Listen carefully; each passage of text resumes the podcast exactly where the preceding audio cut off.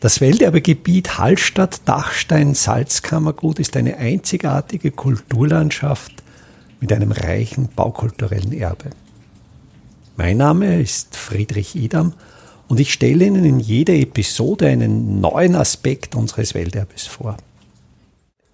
Im Jahr 2023 feiert die höhere technische Bundeslehranstalt in Hallstatt, die 1873 als K&K Fachschule für Holz- und Marmorindustrie gegründet wurde, ihr 150-jähriges Jubiläum. Ich bin gerade dabei, das Fotoarchiv der HTBLH Hallstatt zu sichten und bin dabei auf sehr interessante Fotos gestoßen. Ich finde diese Bilder sehr interessant, weil sie die Entstehung des baukulturellen Erbes dieses Ortes sehr gut dokumentieren. Ich werde in den folgenden Episoden jeweils eins dieser Fotos besprechen. Und für Sie ist es, denke ich, sehr wichtig, dass Sie diese Fotos sehen. Es gibt Podcatcher, wo zu den Kapitelmarken Fotos auf dem Display erscheinen. Ich werde an dieser Stelle in die Episode das Geräusch des Auslösers einer Kamera hineinschneiden, dann hören Sie, jetzt kommt ein Foto. Bei Podcatchern, die das nicht können, da wähle ich den Weg, dass ich entweder direkt das Foto in die Show Notes stelle oder einen Link zu dem Foto in die Show Notes stelle. Ich hoffe, es funktioniert relativ einfach für Sie, dass Sie zu meiner Erzählung auch gleichzeitig die Fotos sehen. Aus den frühen 1940er Jahren sind auch einige Aufnahmen des noch sehr neuen Südtrakts des Theoriegebäudes der HTL in Hallstatt erhalten. Und auf diesen beiden Aufnahmen ist ein Gebäude im Schulhof zu sehen, das Mitte der 1980er Jahre abgerissen wurde. Dieses Gebäude diente, daran kann ich mich persönlich noch erinnern, als Trockenkammer für die technische Holztrocknung. Da wurde dann Schnittholz, wurden Schnittholzsortimente in diese Trockenkammer eingeräumt. Die Trockenkammer wurde beheizt und es war natürlich auch, so wie heute immer noch, die technische Holztrocknung Gegenstand des Unterrichts. Dieser Baukörper ist zweigeschossig, ist mit einem Walmdach abgedeckt und besitzt drei Schleppgaupen. Die Qualität dieses Baukörpers bestand darin, dass er den Hof nach Westen hin gegen den Lärm der Hallstätter Seelandesstraße abschirmte und auch einen optischen Schutz bot, sodass sich dadurch ein sehr schöner Schulhofcharakter gab, den es leider heute nicht mehr gibt.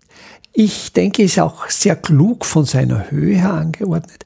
Wenn die Sonne durchs Echental von Westen her auf die Schule scheint, da steht dieser niedrig gehaltene Baukörper nicht in der Sonne und ermöglicht auch noch das Sonnenlicht auf die Westfassade der beiden Baukörper des Theoriegebäudes.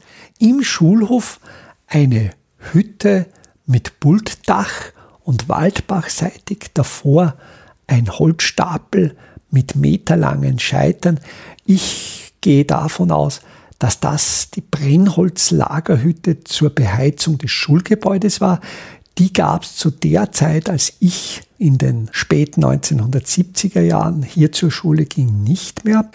Aus alten Jahresberichten der Schule lässt sich entnehmen, dass zu Beginn des 20. Jahrhunderts noch das Brennholz für die Schule von den österreichischen Bundesforsten gratis zur Verfügung gestellt wurde. Also hier ist auch sehr schön ablesbar, wie die lokalen Wirtschaftsbetriebe mit der Schule verbunden waren und die Schule gefördert haben. Aus diesen Jahresberichten geht auch hervor, dass der Hotelier Karl Seeauer, der damals auch die Hallstätter Seeschifffahrt besaß, den Schülern, die aus der Umgebung kamen, etwa aus Gäusern oder Bad Ischl, dass diesen Schülern gratis die Überfahrt über den See ermöglicht wurde. Eine Fotografie von Südwesten aus zeigt den neu errichteten Südtrakt des Theoriegebäudes. Sehr schön im Vordergrund die Waldbachbrücke, die Brücke, die auch heute noch an dieser Stelle über den Waldbach führt und Teil der Hallstätter Seelandesstraße ist. Diese Brücke ist heute als Betontragwerk ausgeführt. Über die rollt die touristische Verkehrslawine. Diese Brücke war in den 1940er Jahren noch als Holzkonstruktion ausgeführt. Also sowohl der Brückenbelag als auch das Brückengeländer waren aus Holz gezimmert und da lässt sich schon auch ablesen, um wie viel geringer damals noch die Verkehrsbelastung in Hallstatt war. Die Elektrizitätsversorgung erfolgte noch über Freileitungen. Wir sehen am rechten Bildrand einen hölzernen Stromleitungsmasten und die drei weißen Punkte in seinem oberen Bereich sind Porzellanisolatoren, über welche die Leitung läuft. Auch hier wieder eine dreiphasige Leitung und auch hier ist davon auszugehen, dass der Nullleiter noch über die Erdung erfolgte. Am linken Bildrand das Ortsschild Hallstatt. Das heißt, das Ortsgebiet von Hallstatt begann damals erst nach dem Waldbach. Heute steht ja das Ortsschild oder der Beginn des Ortsgebiets am südlichen Ortsrand im Bereich des Trottkastens bzw. des Amtshauses.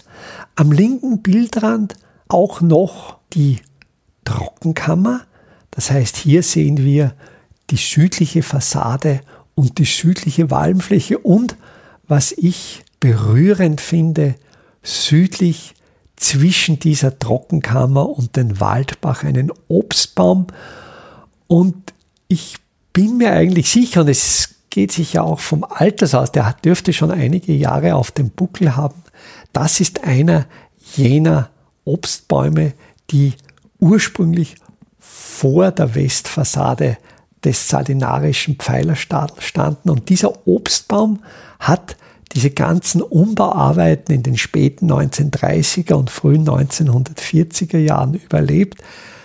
Sicher auch ein Bild der Wertschätzung, die man damals noch Obst entgegenbrachte, das man nicht im Supermarkt kaufte, den es damals einfach noch nicht gab, sondern dass man lokal zog, pflegte und auch konsumierte. Auch dieser Obstbaum ist im Zuge von Umbauarbeiten der zweiten Hälfte des 20. Jahrhunderts verloren gegangen. Welterbe Hallstatt erscheint alle 14 Tage neu.